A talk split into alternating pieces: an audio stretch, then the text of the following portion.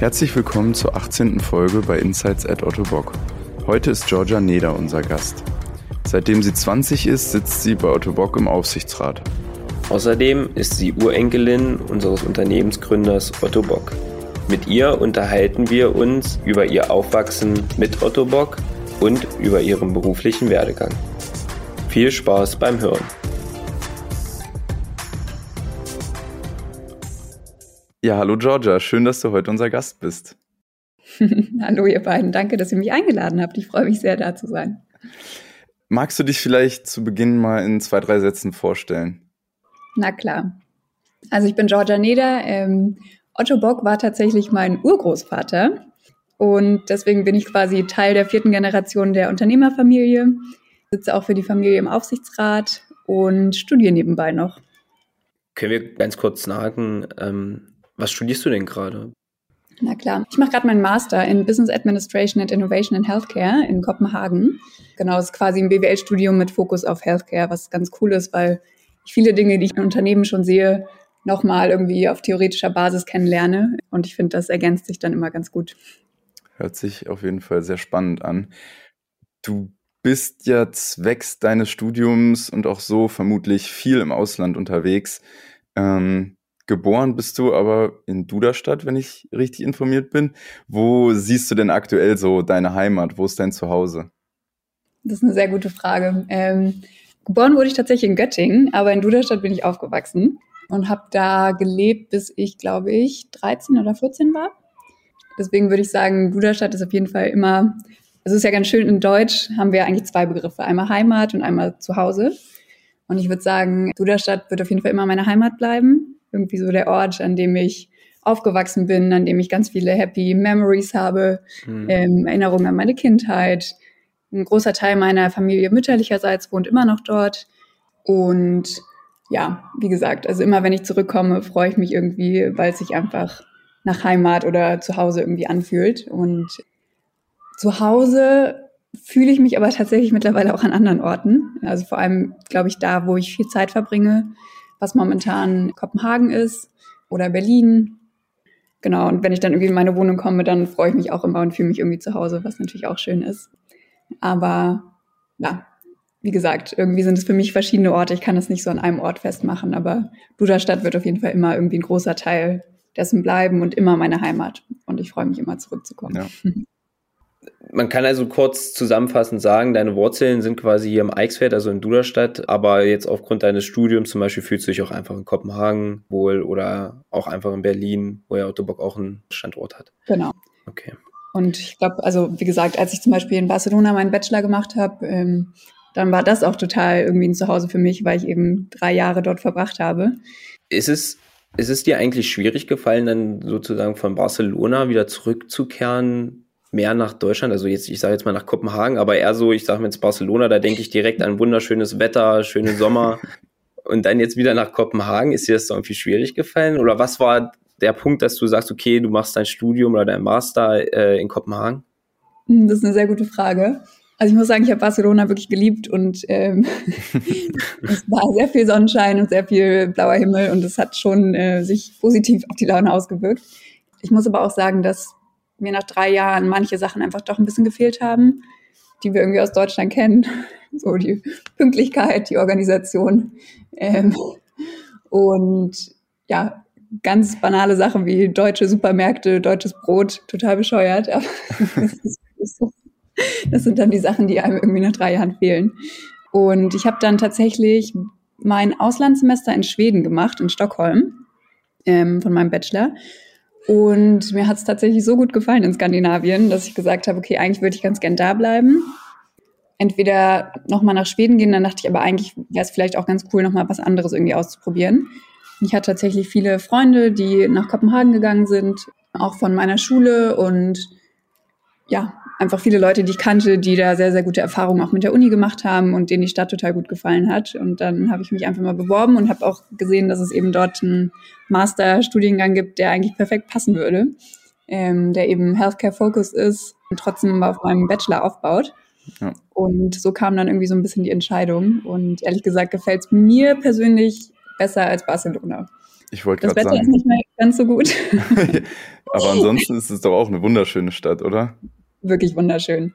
Also ich glaube, ich bin noch nie so viel Fahrrad gefahren in meinem Leben. Und die Fahrradstraßen sind dort breiter als irgendwie die Straßen für die Autos. Und man kommt auf jeden Fall mit dem Fahrrad auch besser voran und schneller voran.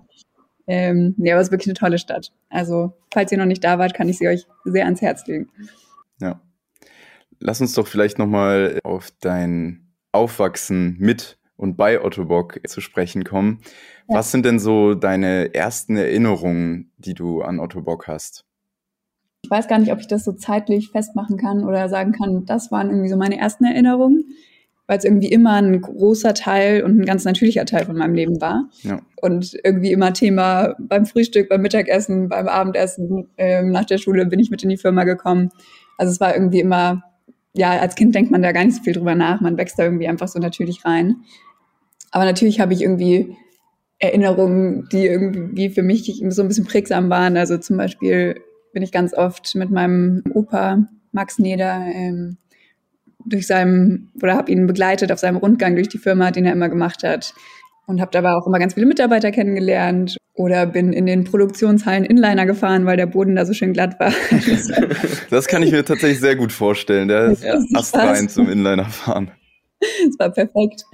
Oder irgendwie das Büro von meinem Vater. Es waren so, oder es sind so prägende Bilder, die ich irgendwie noch so in Erinnerung habe. Und dann natürlich ganz viele, ja, Treffen irgendwie mit Anwendern, wo ich einfach auch die Produkte besser kennengelernt habe oder mit Mitarbeitern. Damals natürlich noch aus einer ganz anderen irgendwie Perspektive, so mit Kinderaugen, ähm, ganz neugierig und alles kennenlernen. Und Mhm. also mir hat das immer total Spaß gemacht, auch wenn ich mitgenommen wurde. Von daher war es eigentlich ganz schön, da so langsam irgendwie reinzuwachsen. Und es war immer irgendwie, ich würde sagen, so ein bisschen Teil der Familie, einfach ganz natürlich Ja. und immer da. Kann man sich, glaube ich, vorstellen. Und weil würdest du sagen, dass dann ab irgendeinem Alter so ein gewisses, also du hast jetzt so über dieses vielleicht spielerische Kennenlernen und so gesprochen, aber kannst du irgendwie sagen, wann du ein Bewusstsein dafür entwickelt hast, dass zum Beispiel jetzt auch dein Vater halt der Inhaber von einer internationalen Firma ist und es viele Mitarbeiter einfach hier in der Firma gibt und in der Region viele Leute da arbeiten, wann, wann das so kam? Mhm. Also wie gesagt, ich glaube, als Kind ist einem das tatsächlich noch nicht so bewusst und man wächst da einfach so ein bisschen rein und wie Ja. gesagt, es war immer so ein natürlicher Teil meines Lebens.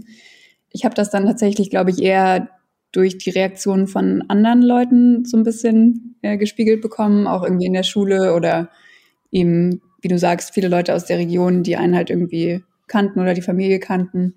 Ähm, mir war das aber immer eher so ein bisschen unangenehm. Ich wollte immer eher so ein bisschen undercover bleiben. Ja, und ich glaube, wie mir das dann eher so ein bisschen bewusst geworden ist, ist dann auch so durch die Reisen, durch die Otto Bock-Welt, die Mitarbeiter, die ich kennengelernt habe, was mir immer total viel Spaß gemacht hat. Und wie gesagt, mein Vater hat mich immer sehr früh oder mich und meine Mutter immer sehr früh schon mitgenommen und so habe ich dann irgendwie, ja, den Otto Bock-Kosmos so ein bisschen kennengelernt von innen. Ja. Und Ja. ähm, dann natürlich auch, wie gesagt, durch die Treffen mit Anwendern irgendwie dann verstanden, was es eigentlich bedeutet, ähm, was wir tun und was es auch für einen positiven Impact auf das Leben vieler Leute hat. Und so. Mhm. Dann würde ich, ich meine, du hast es jetzt schon mehr oder weniger beantwortet. Ähm, ich würde nämlich gerne mal fragen, war das schon immer dann trotzdem dein Wunsch, dass du früher oder später eine gewisse Rolle bei Otto Bock spielst? Also ich meine, du hast schon gesagt, du bist spielerisch mit Otto Bock so mehr oder weniger aufgewachsen. Total. Äh, du hast es dir als Kind da nie so Gedanken drüber gemacht. Aber hattest du trotzdem dann ab einem gewissen Alter oder so schon immer den Wunsch, dass du später mal eine gewisse Rolle bei Otto Bock einnimmst? Oder hattest du, wie es ja wirklich viele im Kindesalter haben, so einen komplett anderen Traumberuf, wie zum Beispiel, keine Ahnung, Ärztin oder so? Tatsächlich hatte ich das auch. Ähm, also natürlich wusste ich immer, dass es die Option gibt, weil Ja. sie eben Teil meines Lebens war und ja, ich eben mit der Firma irgendwie aufgewachsen bin. Aber ich muss sagen, also mein Vater hat das, finde ich, auch immer sehr, sehr gut gemacht, weil er immer gesagt hat, kein Druck, ihr könnt machen, was ihr möchtet. Ich unterstütze euch bei allem, was ihr wollt, solange ihr irgendwie was findet, was euch Spaß macht und wofür ihr ja passionate seid und wofür ihr hart arbeiten möchtet. Und war da immer ganz offen und hat gesagt, kein Druck, kein, kein Zwang, dass ihr das irgendwie machen müsst. Gleichzeitig aber auch gesagt, dass es eben auch kein Freifahrtschein ist. Also er hat immer gesagt, nur weil ihr da reingeboren wurdet, heißt es nicht automatisch, dass euch alle Türen offen stehen, sondern ihr müsst euch genauso anstrengen wie alle anderen auch und euch beweisen. Und ich glaube, das war immer eine ganz gute Balance zwischen, ihr müsst es nicht, ihr könnt es aber, wenn ihr wollt. Und dann müsst ihr euch aber auch anstrengen. Und ähm, ich glaube, das hat mir ja irgendwie ganz gut die Freiheit gegeben, auch selber zu entscheiden, dass ich das wirklich möchte. Aber ich muss sagen, dass es nicht immer klar war für mich. Also als Kind war ich immer, ich habe ganz viel gemalt und alles, was kreativ irgendwie war, hat mir total viel Spaß gemacht und ich wollte immer ganz gern Künstlerin werden oder Malerin, so wie ich es damals genannt habe. das war so mein Kindheitstraum. Also einfach das, was ich tagtäglich gern gemacht habe. Ja. Und genau, ich würde sagen, wann hat sich das so ein bisschen geändert? Dann wusste ich lange gar nicht, was ich machen möchte. Ja, ich glaube, das ist auch ganz normal, dass man dann irgendwie immer mehr kennenlernt und immer mehr Optionen sieht und irgendwie so ein bisschen, ich meine, wir haben ja wirklich viele Möglichkeiten, was wir mittlerweile alles machen können als junge Menschen. Dann wird man irgendwie so ein bisschen überrannt von dieser Vielfalt an Optionen, die man hat. Ja. Und so richtig beschlossen für mich habe ich das, glaube ich, tatsächlich so in den letzten Jahren, in denen ich noch in der Schule war, weil ich eben dann noch immer mehr Zeit im Unternehmen verbracht habe und ja, immer mehr Anwender getroffen habe und einfach gesehen habe, okay, was machen wir eigentlich und was ermöglichen unsere Produkte den Leuten in ihrem normalen täglichen Leben oder einfach, wie finden Leute zurück zu ihrem Alltag und ihrer Normalität mithilfe von Autobock-Produkten. Und ja, wie gesagt, ich habe mich, glaube ich, auch zu dem Zeitpunkt viel mit Anwendern unterhalten, ähm, war viel mit Heinrich auch unterwegs, bei Running Clinics und so weiter und so fort.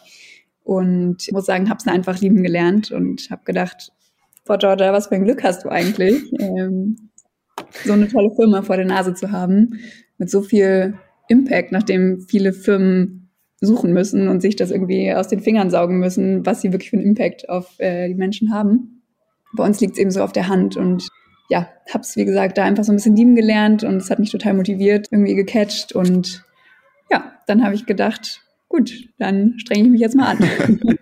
Klingt auf jeden Fall wirklich sehr, sehr äh, spannend, wie dir so diese Entwicklung dann nochmal gekommen ist, wie du dich quasi neu ins Unternehmen verguckt hast und dann ja. dieser Wunsch gereift ist. Sehr spannend, ja. Genau. Dann haben wir jetzt quasi schon die ganze Zeit über deine Tätigkeit oder dass du tätig bist für Otto, Otto Bock gesprochen. Du bist nämlich Mitglied im Aufsichtsrat. Was kann man sich darunter für Tätigkeiten vorstellen? Und ist das irgendwie eine tagesfüllende Aufgabe? Erzähl doch mal ein bisschen. Also es ist tatsächlich keine tagesfüllende Aufgabe. Ähm, also wir haben vier Sitzungen pro Jahr ähm, und es ist ja ein Kontrollgremium, was quasi das Management kontrollieren soll. Und ich würde sagen, rund um die Sitzung ist es eher so ein bisschen Vor- und Nachbereitung, sodass eben viele Dinge dort besprochen werden können, angesprochen werden können, Fragen gestellt werden können.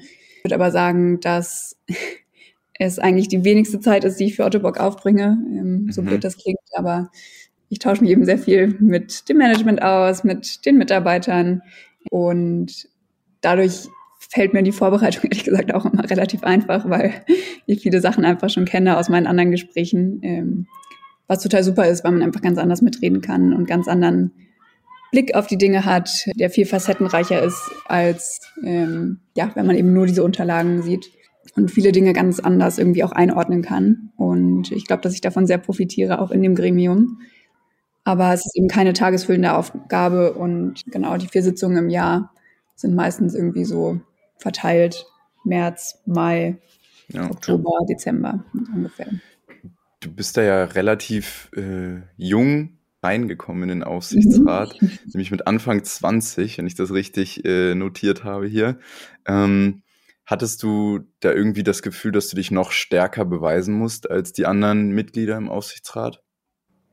Mm, schon ein bisschen. Mit Anfang 20 oder mit gerade mal 20 denkt man natürlich so, oh Gott, was denken die anderen Mitglieder, wenn ich da irgendwie ankomme? Alle haben irgendwie mehrere Jahre Management und Berufserfahrung und man sitzt irgendwie noch in seinem Bachelor und ja, ähm, natürlich habe ich mir die Frage gestellt, habe dann aber auch schnell gesagt, okay, was kann ich denn eigentlich mit an den Tisch bringen? Und ich, ich habe immer gesagt, ich habe 20 Jahre Otto Bock Erfahrung.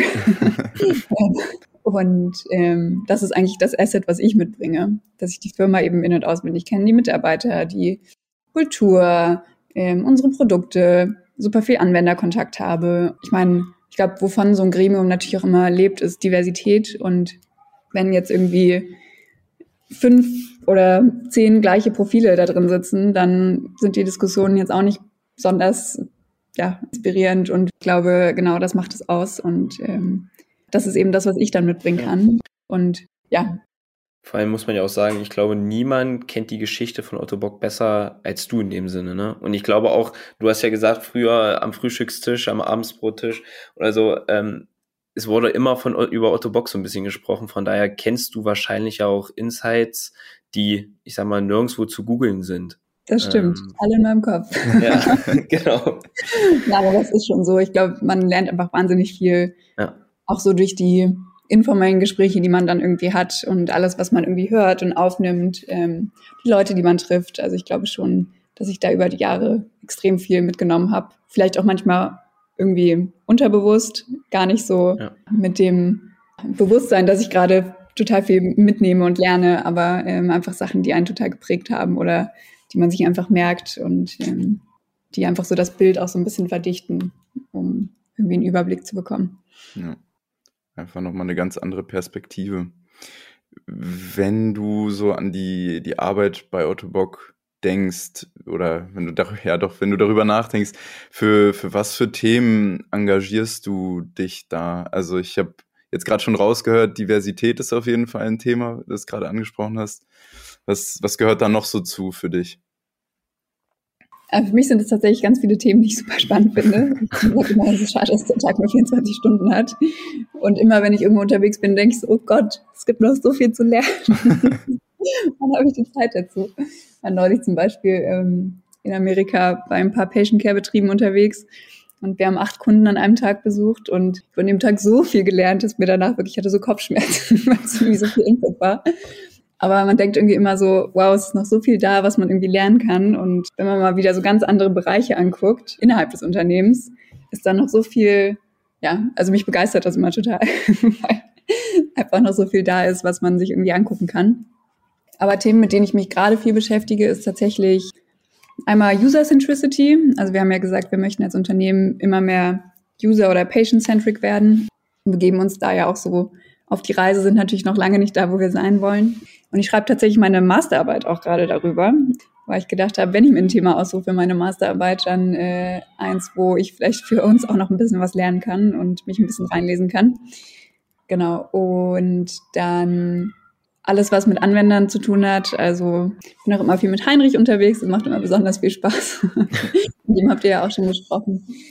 Dann auch alles, was Branding angeht. Da hatten wir ja auch gerade ein großes Projekt. Ähm, wie übersetzen wir unsere Brand quasi ins Digitale? Wie machen wir sie ein bisschen lebendiger und lassen sie das ausstrahlen, was wir irgendwie überbringen wollen? Human Empowerment. Dann Diversity ist, glaube ich, ein ganz großes Thema.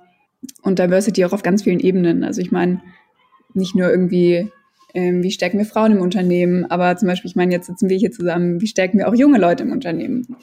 Und ja. ähm, Genau, ich glaube, diese ganzen People-Topics finde ich auch super spannend. Wie werden wir ein super toller Arbeitgeber? Was können wir noch für unsere Mitarbeiter tun? Auch internes Empowerment, das gehört ja auch irgendwie zu Human Empowerment dazu.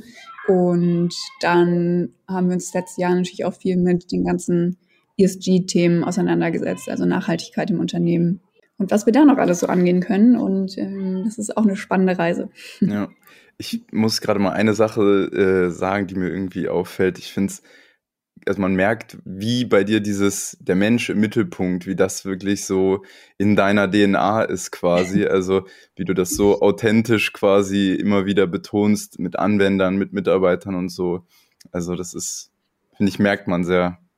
Dankeschön. Es kommt auch von Herzen. Also ich freue mich, dass es auch so rüberkommt. Ähm, es ist auch wirklich so. Und ich glaube, dass man da einfach immer, oder ich zumindest auch, von diesem, ja, in diesem Austausch irgendwie am allermeisten mitnehmen kann.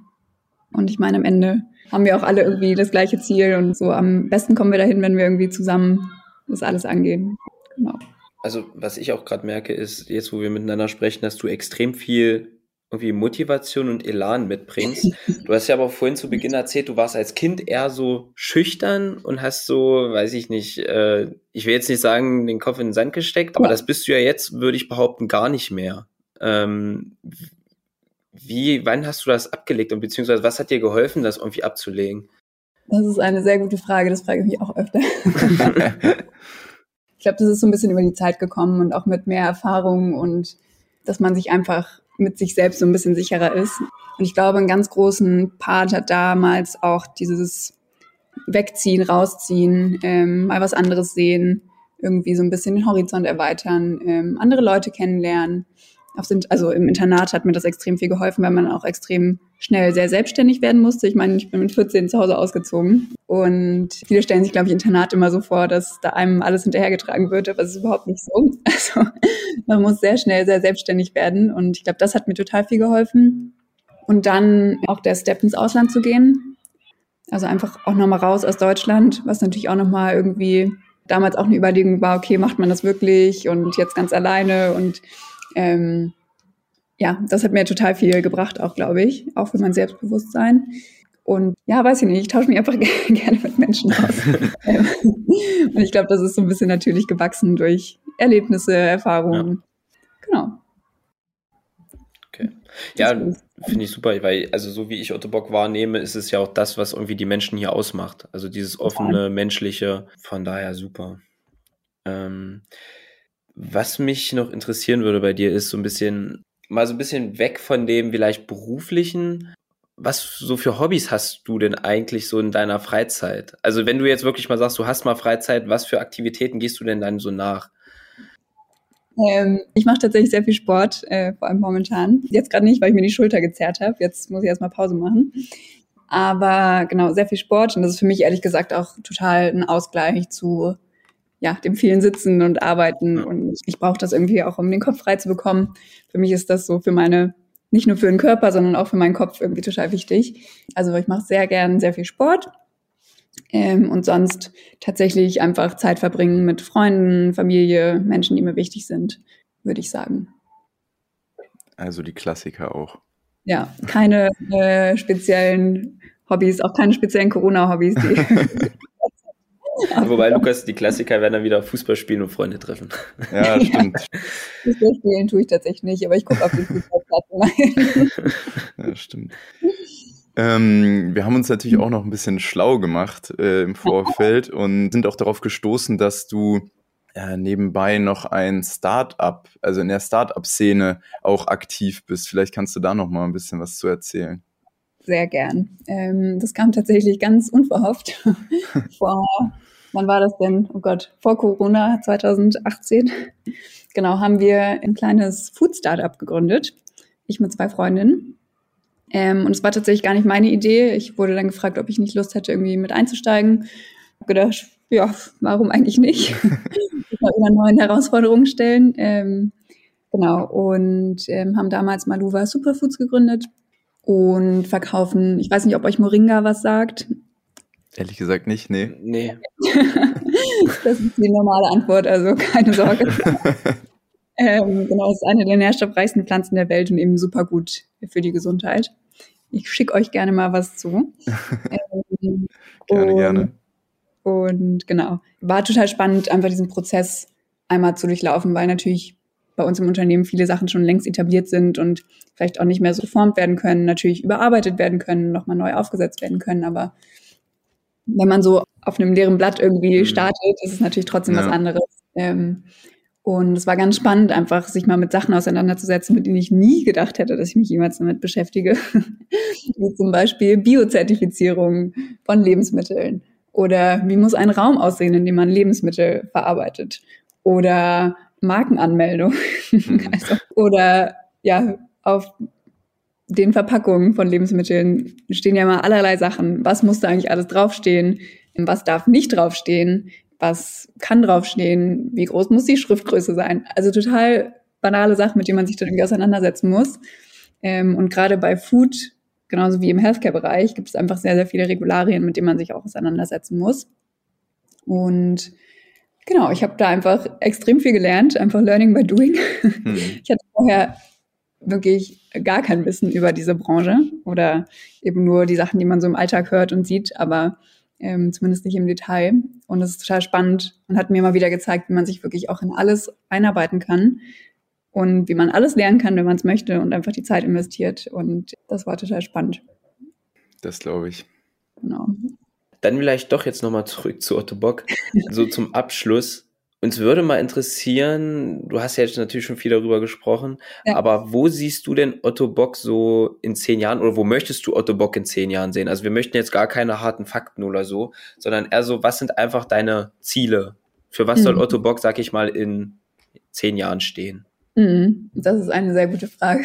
Ich glaube, es sind tatsächlich wirklich Themen, die ich auch schon angesprochen habe. Also einmal, glaube ich, wäre es super, wenn wir einfach noch diverser in unseren Teams werden, unseren Mitarbeitern auch eben intern die Möglichkeit geben, sich bestmöglich irgendwie weiterzuentwickeln und eben sich mit den Themen zu beschäftigen, für die sie leidenschaftlich sind und für die sie irgendwie brennen und einen Drive haben, dann wäre es für mich total wichtig, dass wir eben noch mehr uns auf den Anwender ausrichten und einfach verstehen, okay, was sind eigentlich die Wünsche und ja, die Wants und Needs quasi von unseren ähm, Usern? Wie können wir irgendwie darauf noch besser eingehen? Ähm, wie können wir wirklich eine tolle Experience schaffen, die vielleicht die User auch noch mehr engaged und einfach wirklich zu so einer Otto-Bock-Familie werden, auch mit unseren Usern. Und wir sind da schon auf dem Weg, würde ich sagen, aber eben noch lange nicht da angekommen. Und ich glaube, da gibt es endlose Möglichkeiten, was man da noch alles machen kann. Und ich freue mich immer zu sehen, jetzt irgendwie was schon passiert. Und das macht mich immer total, ähm, ja, ich werde da immer total aufgeregt und excited irgendwie. Und genau, dann irgendwie auch einfach Produkte und Lösungen anbieten, die unseren Usern ermöglichen, ihr Leben noch intuitiver zu leben und noch mehr zur Normalität irgendwie zurückzukommen und das Leben eben so zu leben, wie sie möchten. Und genau, dass wir einfach immer darauf achten, dass wir sowohl unseren Mitarbeitern als auch unseren Usern gut zuhören. Ich glaube, das ist ein ganz großer, großer Punkt. Und ja, einfach sehen, wie wir dann das Beste daraus machen.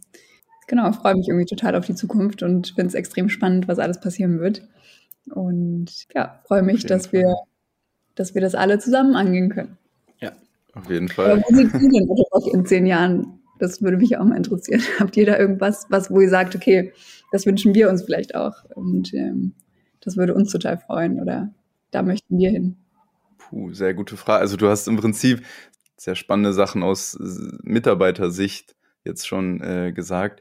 Da freut man sich sicher immer drauf, auf Weiterbildung, Möglichkeiten, sich in themenspezifischen Sachen zu verbessern.